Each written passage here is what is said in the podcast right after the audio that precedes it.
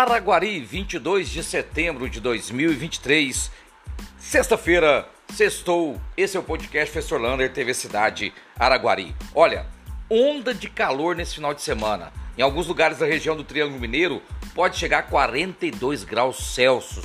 Portanto, gente, vamos hidratar bastante, mas bastante mesmo, e evitar o sol das 10 até as 4 horas da tarde. E o alerta de clima também é por causa do tempo seco, pode chegar a 12%, uma umidade menos do que o deserto. Portanto, muito cuidado. Aqueles que forem no Festival Timbre de Uberlândia, que começa à tarde, muito cuidado, muita hidratação, muita água e muito suco. Uma coisa vem preocupando demais, demais a educação de Araguari. É o fechamento de turmas das escolas estaduais. O governo estadual vem fechando turmas de primeiro ao quinto ano e passando esses alunos para as escolas municipais. De acordo com o secretário de Educação Gilmar Chaves, alguns lugares não pode ter vaga, porque não houve um acordo entre a Secretaria de Estado e também a Secretaria de Educação do município. Portanto, vale a pena fazer um balanço para ver quando os alunos que fecharam as turmas para onde irão. Muito preocupante essa municipalização a toque de caixa do ensino em Araguari.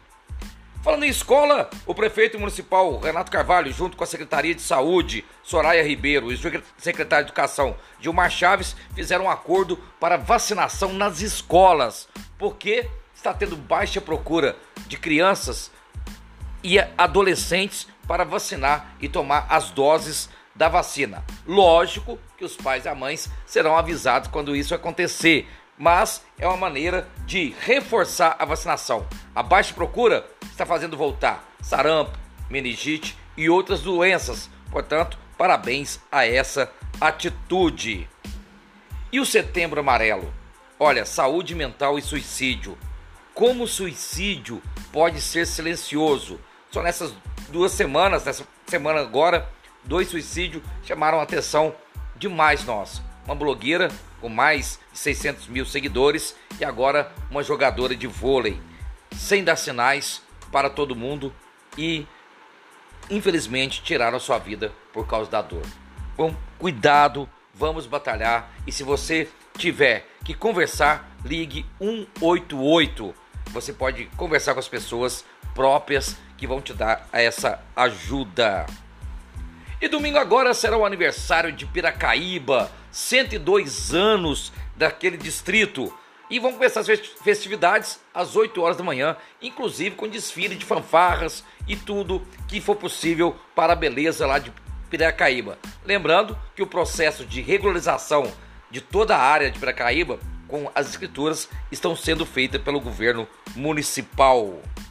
E domingão tem o Amadorão. Ó, domingo, 9 horas da manhã no Vasconcelos Montes, União e Flamante. 8 horas no Cesac 3 no Santa Helena, Cruzeiro e América. 10 horas, Novo Horizonte e Grêmio. A bola vai rolar e cuidado também, pausa para hidratação. E olha que boa notícia: o jovem Johnny, de 16 anos, está lá em Belo Horizonte representando Araguari no Parlamento Jovem. O Parlamento Jovem de Araguari colocou o Johnny lá para defender a proposta de Araguari, um selo que vai dar às empresas que contratam jovem aprendiz. O debate foi grande. O selo para as empresas que dão oportunidades aos jovens e também curso de informática básica. E o Parlamento Jovem agora vir, vai virar a Câmara Jovem. Olha, o Hospital Sagrada Família vai começar a funcionar totalmente dia 9 de outubro, com todos os leitos, particular SUS, cirurgias. E no dia 9 vai receber a ministra da Saúde, Nízia Trindade, em Araguari. Um evento importantíssimo para a saúde de Araguari. Parabéns, Hospital Sagrada Família. Para terminar, reclamação das filhas da, filas da Caixa Econômica Federal. Quando estava tendo a pandemia, as filas ficavam de fora para não acumular. Agora, nesse sol quente, as filas continuam sendo formadas de fora da caixa. Um absurdo. Um abraço do tamanho da cidade de Araguari.